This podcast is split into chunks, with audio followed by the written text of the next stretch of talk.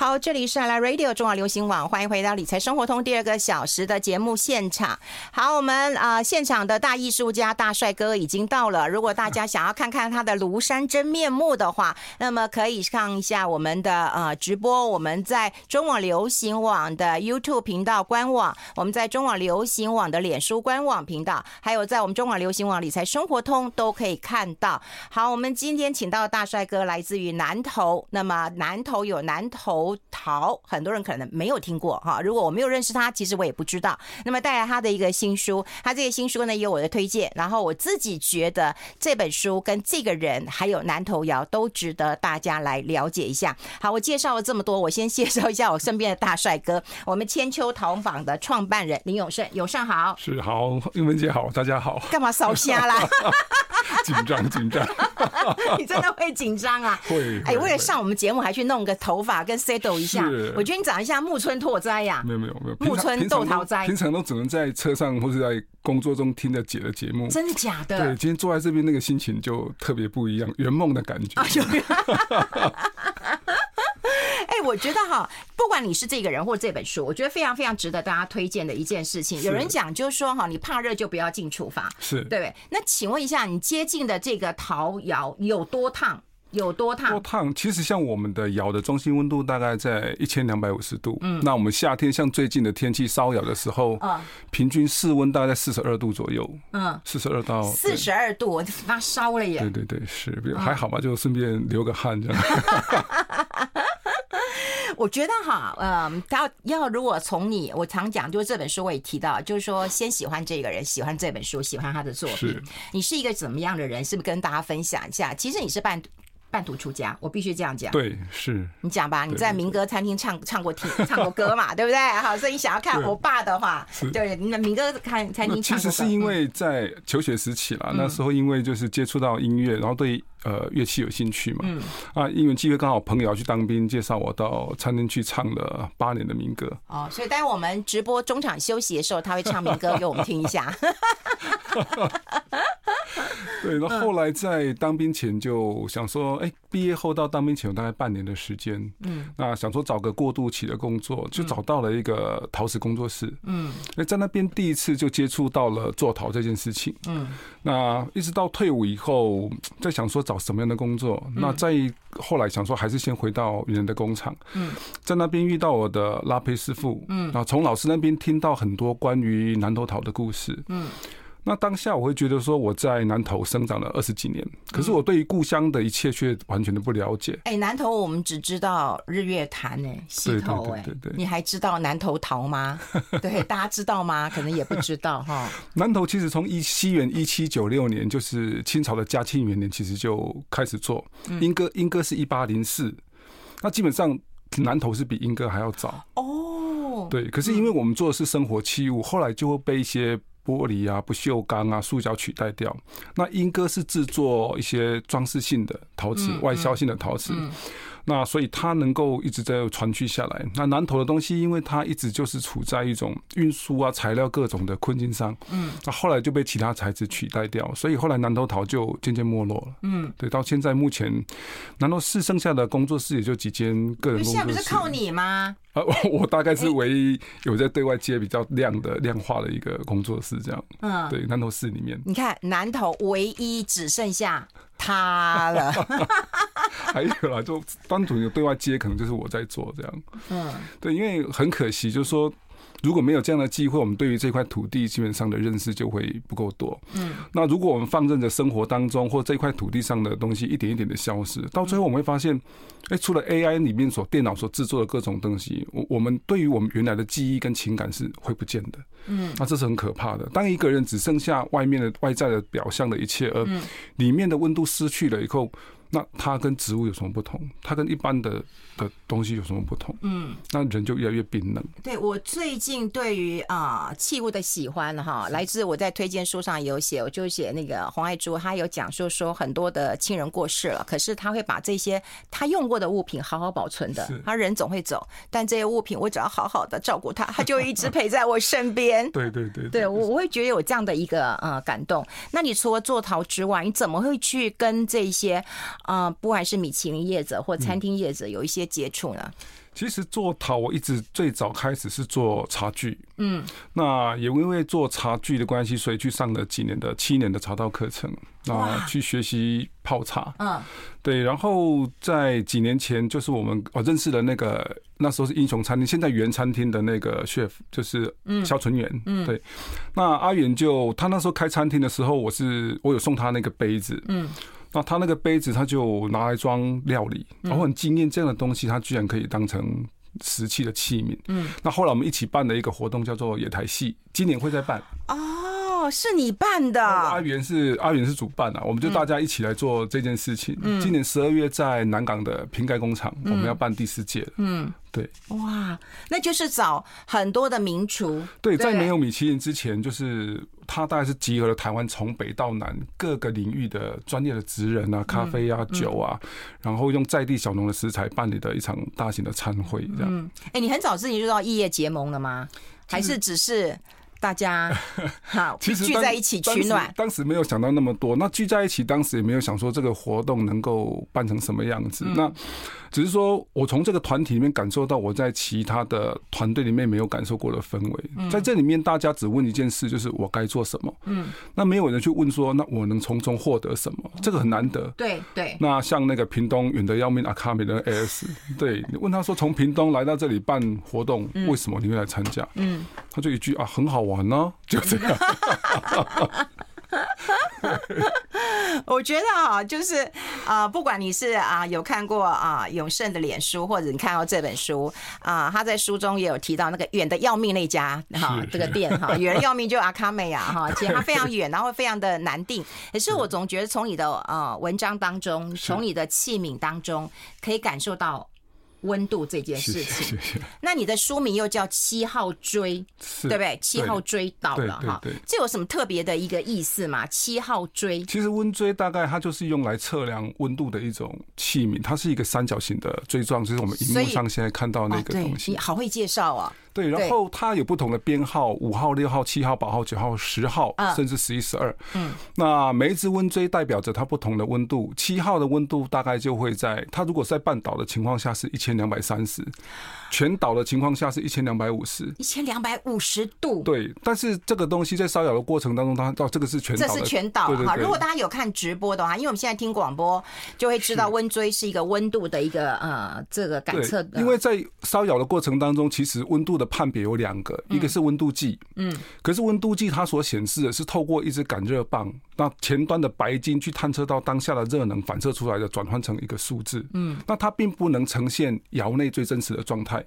那温锥是跟着作品在里面一起烧的，它不能放个温度计吗？温度计它有温度计啊，但是它传输出来只有温度，它不能呈现釉药或是胚体的真实的状态。哦，那如果你看直播看到现在有前面站着的跟后面倒掉的，对对对，它是不同的温度的呈现，所以在烧的过程当中，我们会在那个判用温锥来判断我什么时候去关火。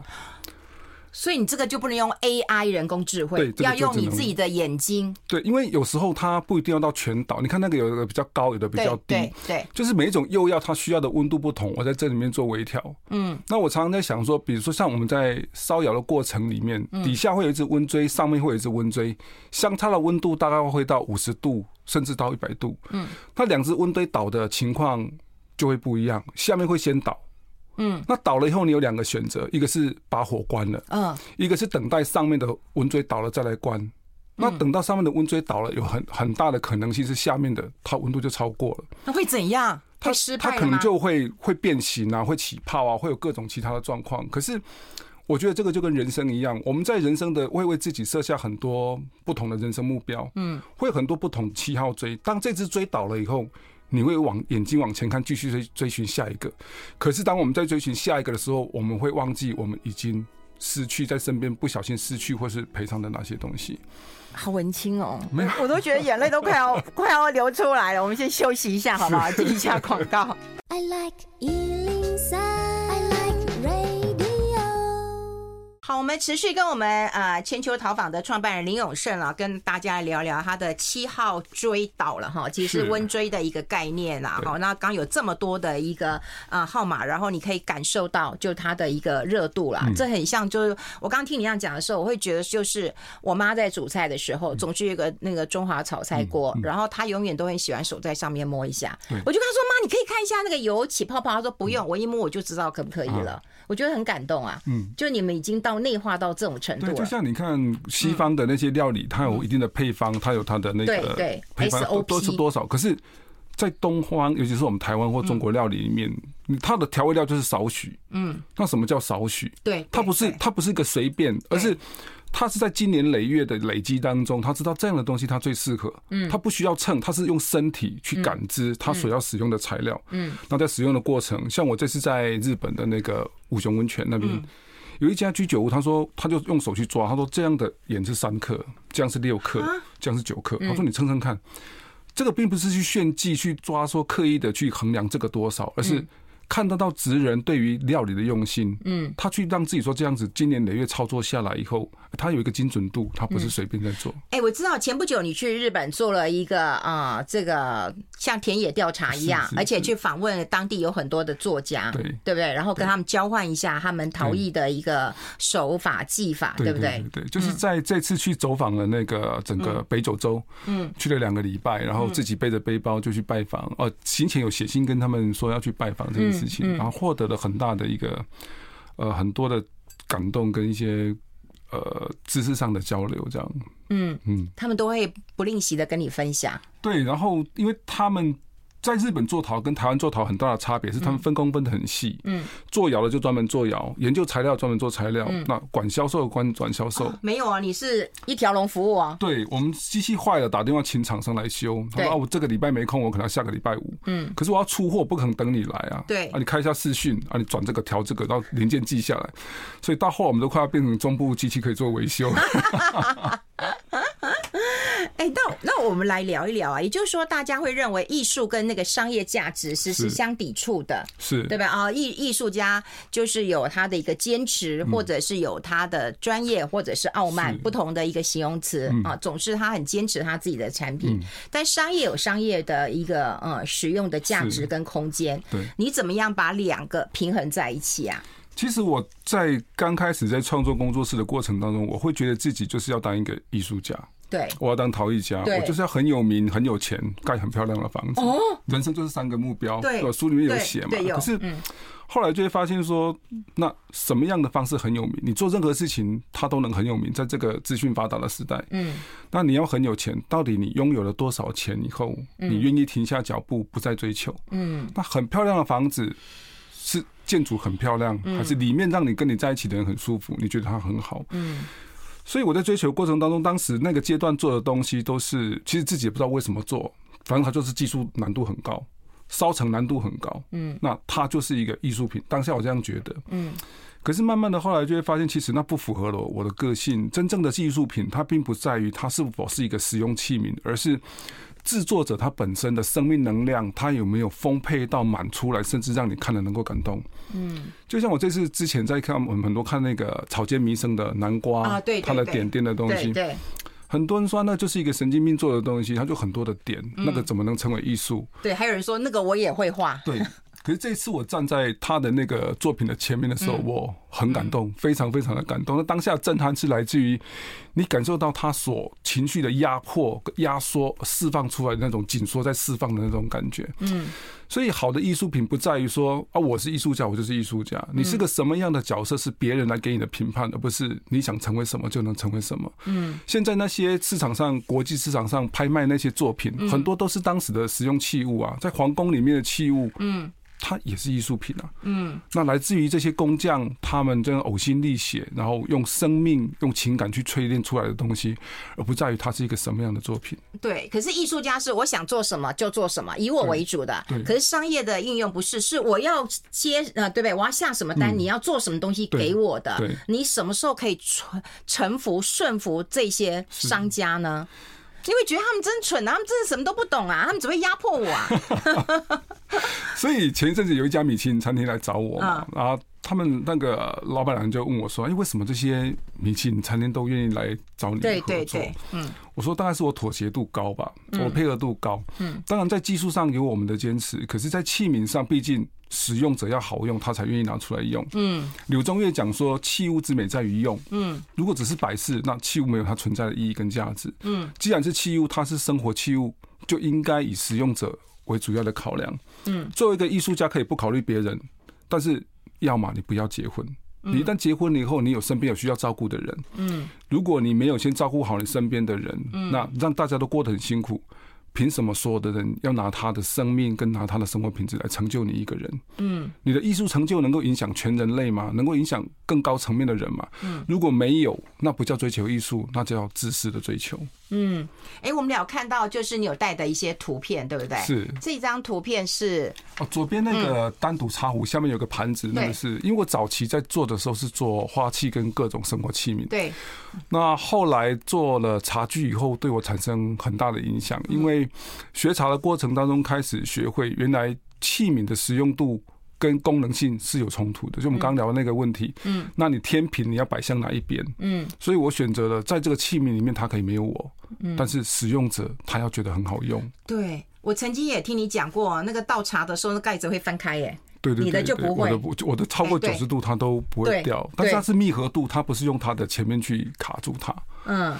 对对，可是有时候你看，我们买的一些茶具，哎，它倒了一一一桌都是啊，所以所以这些是要你自己使用过之后。对，像我的漆，我追求的它就不是一个很让你一眼看到就很惊艳的器型，嗯，因为在设计学上，我们会知道实用的功能跟造型往往是相冲突的。对对，那我会比较偏向于实用功能这一块，所以我会选择在很多的时候我会放弃我自己的想法，但是我会把它用在比较细的地方，像。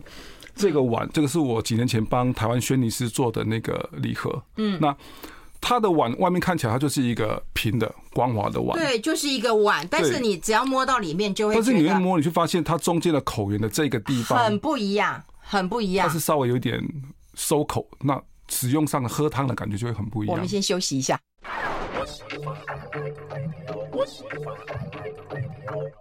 好，欢迎回来理财生活通，我是夏云芬，在我旁边的就是千秋淘坊的创办人林永胜了哈，带来他的新书，我们也有在我们的贴在粉丝团当中，那么也有如果看直播的话，在我们荧幕当中就可以可看得到了哈。我觉得就是一个百年的一个嗯守护者哈，就就南投桃，就我们不要以为说我们只有西头，我们就只有日月潭，其实还有南投桃。那刚刚也提到了，你就是跟器物的一些关联性跟它的情感。对，器物在使用上，我我以前在做器物，会觉得说器物它单纯就是一个盛装食物啊、盛装饮料的东西。但慢慢的你会发现，器物它其实就是更像一个情感的随身碟。嗯，它装载的是情感的随身碟。对对对，你好会讲啊！它其实不断的装载的是你各种生活当中的情绪。很多朋友现在很多人会很容易遇到他心情不好啊、烦躁啊，无法让自己的心安定的时候，那有的人就吃药。有的人选择去旅行，可是他会发现绕了一圈回来没有改变，还是一样。可是自我疗愈是一个最好的方法。嗯，那我们会在生活当中，我们会去存钱。嗯，可是我们能不能有一个习惯是储存自己的好情绪？嗯，我我随便一个杯子，哪怕是大卖场二十块买的杯子，嗯，它不一定要是名家做的，不一定要是要手做的。嗯，可是当我这个杯子就是我很喜欢的杯子，当我心情很好的时候，我拿来喝茶。嗯，平常时我不用。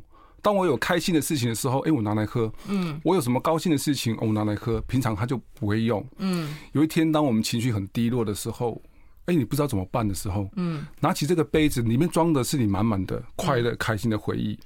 透过喝的这个水，给自己补充更多的正能量。所以，一个器物它不单只是拿来盛装食物，它也可以用来储存自己的好的情绪、好的情感。嗯，它是一个自己的充电的，呃，我们的随时那个叫做。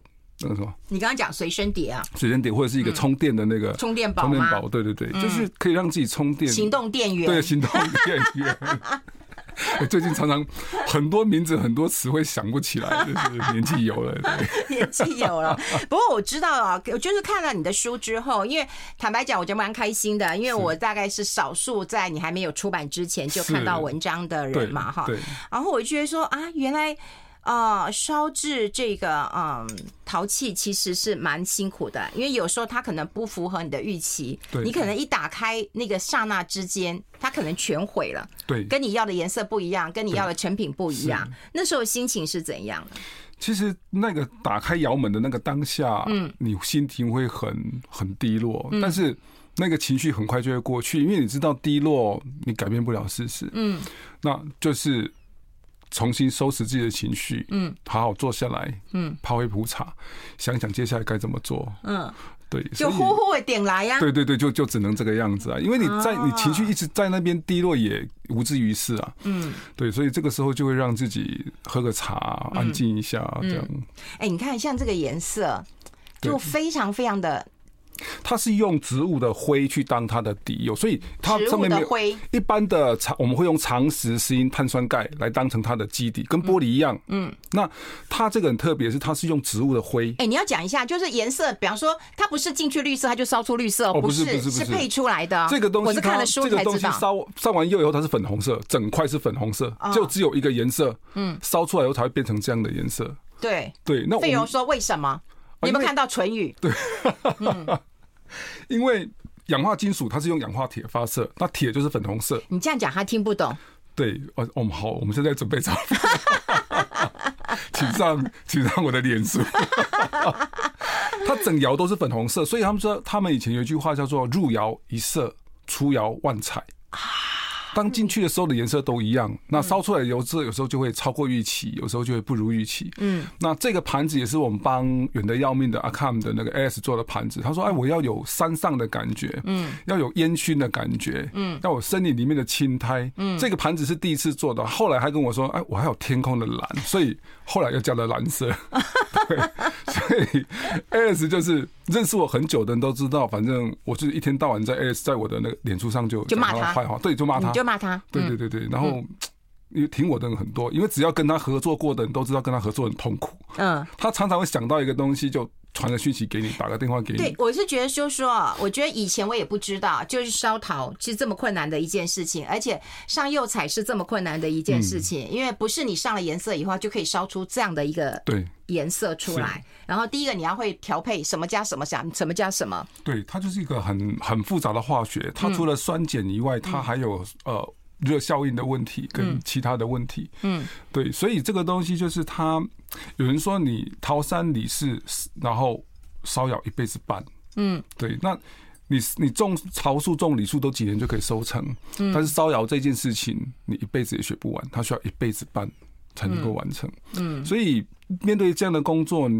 不能够轻易的面轻率的草率的面对，就是不断的在做，不断的在。在销售的过程，我们也不断的在学习，所以每一窑的窑里面，我们都会再放新的试片进去，嗯，土的实验、釉药的实验、器型的实验，嗯，然后要不断的往前进去做各种的追求，这样，嗯，对，其实大家都只看到啊，你卖出去多少杯子，卖出去多少盘子，嗯，到现在工作是二十六年了，嗯，可是到今天为止，我都说。我敲掉的杯子都比我卖出去的多，嗯，因为我不断的在实验，不断的在实验，敲掉那些东西就是。因为我看到你的书，我才会知道，就是说，第一个当然有不符合啊你的客户的要求，对。第二个客户说 OK 了，你还说不 OK？对，就是，嗯，像我帮那个 AS 做，他订了一个月亮盘嘛，嗯，他订了八十个，我前前后后烧了两百四十个，嗯，那 AS 看了他说啊，这个没问题啊，这可以啊，我说不行。他没有那么没有那么平，所以我就觉得这个不行。那后来剩下那些东西，我就给 AS 看了。我说我就是烧了这么多，嗯，那你也只能烧那些钱。那但是既然接了单，我们就要把它完成。嗯，我说那剩下这些你拿回去，你要去铺地，把你当飞镖都可以。可是这个东西你用得到，你就把它带走。嗯，不过 AS 它很特别，它。他这像这个是他们那个原住民的那个陶瓮的形状啊。嗯，对。他一开始画给我是一个这样的形状，就是一个这样没有这个圈圈啊。那这样不好拿，可是他就是这样，他天马行空就告诉你说我要一个瓮。后来想一想，我觉得他们卢凯族的这个陶瓮其实很漂亮。嗯。然后他就可以掀开，里面是在放甜点，它可以两边当成两个器物这样使用，而且。它烧的温度很高，就会有金属声，就不是一般我们听到。这是金属声诶，这不是嗯。对，它每一个器物，就是我们烧过的器物，它就都是这种，它都是很很高的声音。嗯。那厚度不同，呈现声音不同，所以烧的温度、烧结度一定要够高，它才会耐用。嗯，对，所以七号锥是我我们的基本往上会在八号、九号一直上去，接下来的温度会再更高，因为这趟去日本买了新的陶土。嗯，那个土我以前在台湾看到它报价的时候，我吓了一跳，这个土怎么会这么贵？结果我去到日本后发现，它那个土是用那个手去敲它那个铁粉的，纯手工的。那什么意思？要进广告。I like 好，我们持续跟林永胜来分享啊，他这本书，他这个人以及他的一个呃作品了。刚刚我其实听到非常非常的一个呃感动，也就是在于人家画了一张图给你，其实你就照着做就好了嘛，就又不是嘛哈。其实你要想想看他到底要怎么样的实用，对不对？然后你要跟着他一起来这个呃讨论一下，他会不会觉得说，哎，你做出来跟我想的不一样？我会把那个，我会先打样给他们看，因为我没有办法打样，就做一个，就做一个，甚至做两个、三个、四个、五个，因为他可能差一点点。嗯，那 Alice 他可能会给我一个说啊，老师，我大概就是十八公分宽，那高度就十公分。就像最近做他要做他玛莎丽蒂的那个冰碗，嗯，做起来做起来的话就像一个盆，它就不是一个碗。嗯，我就跟他说，你那个宽度不变，但是你高度一定要降，否则它就是一个很大的盆。嗯，因为。我们对于器物看起来，你会大概量说啊，我可能就这么宽吧，让它高一点应该比较好看看。嗯，可是你不知道它当它变高了以后，整体那个大的情况是什么样子。嗯，所以我。我用标示的，用图都不准，我就会用手去做，做一个，然后给对方看，说这个是不是你要的样子。嗯，然后呃，就像实体给他看了。对，然后在于收纳上，你怎么做会比较好？你可能要做薄，可能要做各种变形，但是你餐厅的堆叠跟收纳有没有这样的空间？哦，它可能要垒起来嘛，对不对？不是像我们摆一个两个漂亮。对对对，还有你在清洗上它方不方便？那像这样的东西，如果当时照 S 做，它就只是长一个这样，不知道什么东西。可是它这样就是一个会是一个瓮啊。嗯，那它可以可以，它收集的时候要叠的时候，它可以套着，它就可以叠很高上去。对，那收纳上我们也会去帮餐厅考虑到，然后在清洗上也是。我们家的陶瓷器皿是用日本进口的瓷土，我们没有那种会有呃高温啊金属释释出的问题，所以都自己用。嗯，我们家的可以洗碗机，可以药剂下去洗，可以蒸，可以煮，可以微波。哦。它都可以啊，因为温度够高，嗯，那它就是一个安全瓷器，所以我们家的器皿全部都自己做，嗯，不过我妈还是要去菜市场买，说那个五十块很便宜，就很接近啊。对，然后摆了一桌，很多朋友说：“哎，你家很好啊，你自己做，你们家的器皿都自己的。”我说：“我我们家是很，我是很希望啦，可是我妈就偶尔就去菜市场，就会拿个几个花盘回来。” 对。哎，我我觉得你当然有很多米其林的大餐厅，然后都委托你做。是，其实，在书上有提到，也有小朋友委托你做啊。对，就是我觉得很很可爱，这个这个是让我对于创作的过程的一个很大的改变，就是因为我早期在还没有对市场这么熟稔的时候，是在学校做教学。嗯。那有一年的那个，就差不多在四月、五月的时候，四月梅雨季节的时候，快要结束的时候，小朋友两个小朋友在我下课之前，然后绑了小辫子，然后就低年级就跑到我前面，然后两个手就放在后面这样，然后这样碰说：“哎，你说了，你说了，我 这个老师实在是很不错。小女生要送什么卡片或糖果给老师，对。结果他们就没有老师，我们这事情跟你讲，他说因为。我们老师要去美国了，嗯，那老师很喜欢陶瓷器，可是他他就不能教我们，我们想送他的东西，可是我们听说老师的东西很贵，那我们每个小朋友收十块，所以我们这里有三百二十块，你可不可以帮我们做一个东西送给老师？嗯，我说当然没问题啊，那收下那三百二十块，其实我一出校门，我一上车就后悔了。然后我回到家里，赔本，对，不是赔本的问题，是回到家然后我在泡茶。嗯，朋友说：“哎，你今天心情不太好，泡了茶怎么会泡成这样？”哦，我把这事情跟他讲。嗯，他说：“你少串一次不会怎么样吧？那小朋友那么可爱。”我说：“不是这个问题，不是三百二十块，是三十二份心意，你要怎么去包装，放到器皿里送给老师？三十二份的心意。对，那刚好那个时候是呃白沙屯的妈祖。”绕境的时候，哎，我就想到我们其实我们东方，尤其我们台湾啊，中国地区，我们有亲人要远行的时候，嗯，以前会抓一把故乡的泥土，对，哦，门前的土跟家里的香灰让你带走嘛，嗯，土是让你到了当地去加水，才不会水土不服，嗯，那香灰是代表着家里家人亲人对祖先的庇佑，家人的期待，期盼能够平安归来，那我就用了这样的概念，我去鹿港天后宫。拿了香灰，嗯，然后淘洗完以后就洗成这样的绿色的东西，就是植物的灰嘛，就是这样一个绿色的碗，嗯，然后试了很多次才把那个碗烧好。嗯，烧好以后又花了三百六十块，请朋友做了一个包包包起来。然 后收了三百二，花了光包 装就花了三百六。然后我就拿去教室嘛，然后刚好那天我拿给那个小朋友的时候，老师从教室出来，嗯，那他听说这个是要送给老师的，结果老师就说啊，不好意思，让你送我这个东西。我说没有，我把这个故事讲给老师听，老师就哭了，小朋友也哭了，然后我就赶快跑，因为我怕我也哭了。对，可是把故乡的泥土烧。对，然后老师后来从美国回来，他准备要结婚。从美国回来的时候，他就来说：“哎，我谢谢你给我帮我做那个器皿。”他就随时带着我。我想今天在这里用它喝茶。嗯，拿出来那个碗，发现上面有个缺角。我说：“这个器物既然对你那么重要，你怎么会把它撞坏掉了？”他就没有讲话，他就低头，啊喝了两杯茶，他就跟我讲说。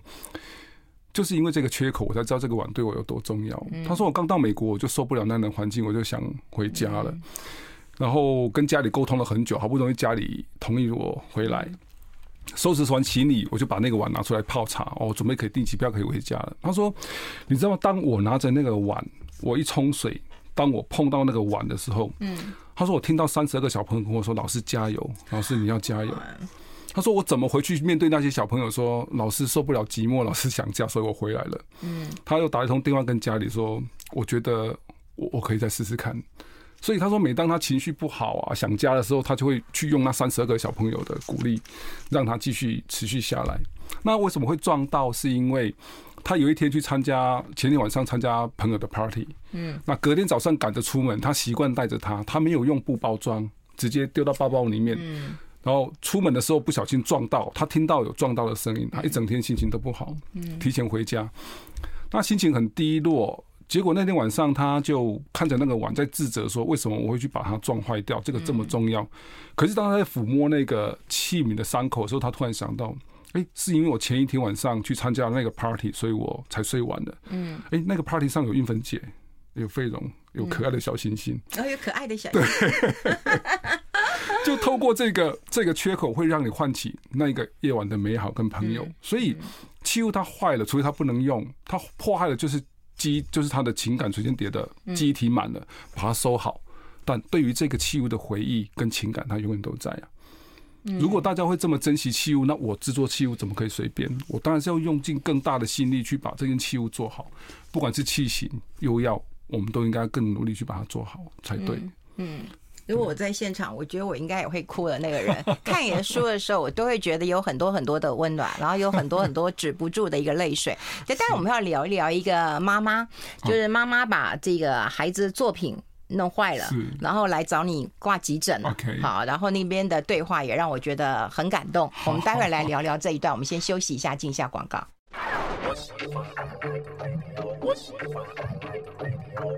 好，我们持续跟我们林永胜来啊、呃、分享一下啦，因为我觉得他是一个孤独的修行者，所以他对于啊、呃、他的生活、他的逃，然后他的呃生活的一个类型跟啊、呃、心里的所思所想，那完成这本书，我觉得有很多感动的故事跟大家做一个分享。那刚刚有提提到老师的礼物啊，三个呃三十二位小朋友的礼物，其实有一个那个妈妈弄坏了小孩的作品，其实因为可能是我是妈妈，我看的很有感，那种很焦急，然后又碰到孩子的那种不体谅，对，可以当当为父当做父母就可以那种那种心情，那是一个有点夏天，因为我在学校上课，那就有一个朋友打电话来说，哎，他可不可以？他是经过人家介绍，想要请我帮他做大学毕业制作的东西。嗯，那我想说，那应该没问题啊，但他时间很赶。嗯，那在嗯有限的时间内，我想说，那我还是必须帮他完成。嗯，那完成的那一天，我们前面当然经过讨论啊、制作啊、打样啊，后来在预定的时间内把东西做好。嗯。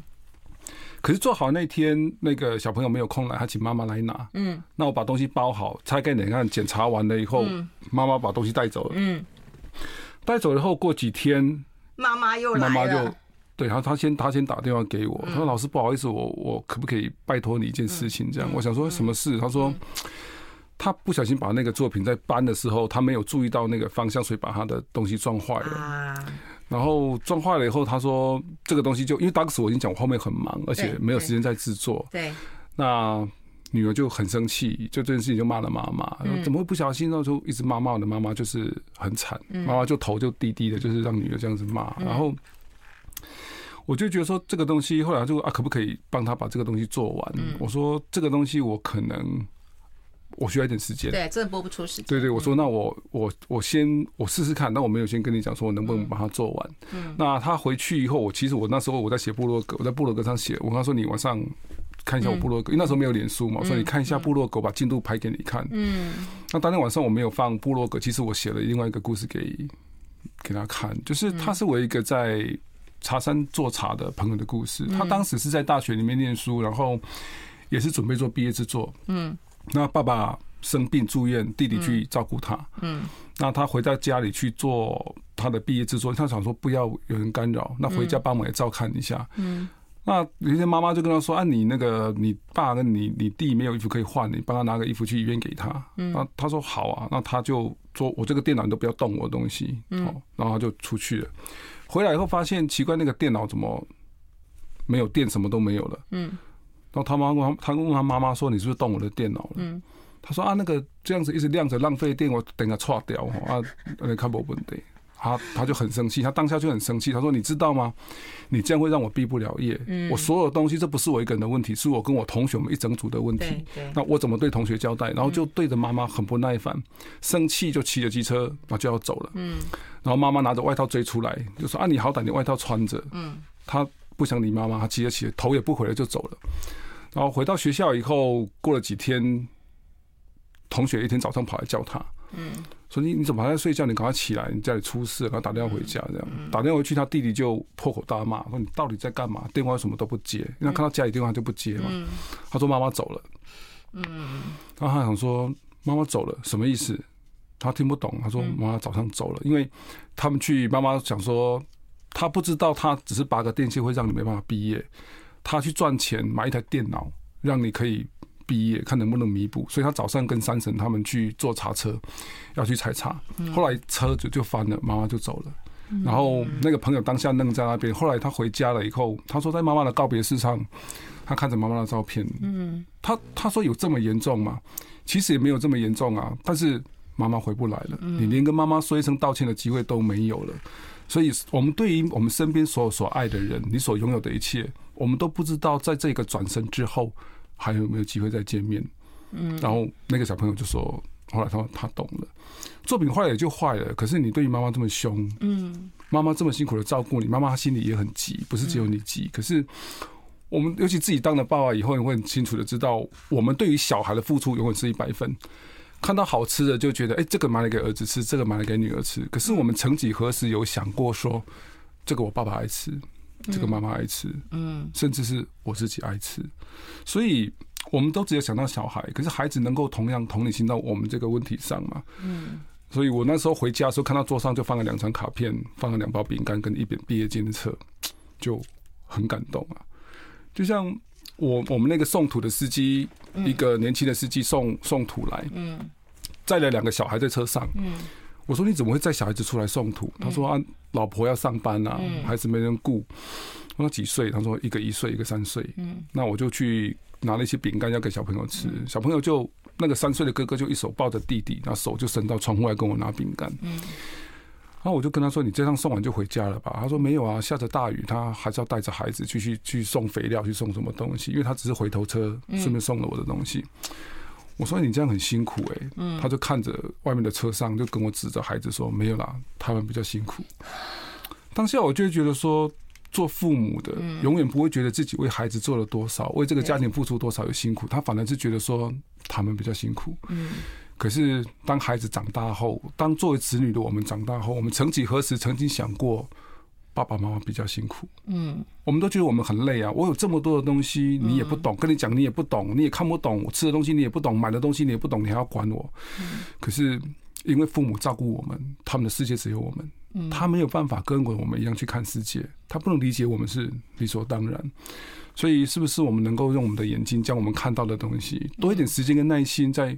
回馈给我们的父母，因为我们真的不知道什么时候一回头，你连说声再见的机会都没有。嗯嗯，对，所以就是一个有温度的人，然后他的作品跟他的书跟他的内容都会很不一样。最后还有一点时间，我们提到了父母，我可以问你一下吗？是，就我们对孩子你会偏心吗？我觉得母亲比较不会偏心，但父亲很容易偏心。呃，你有吗？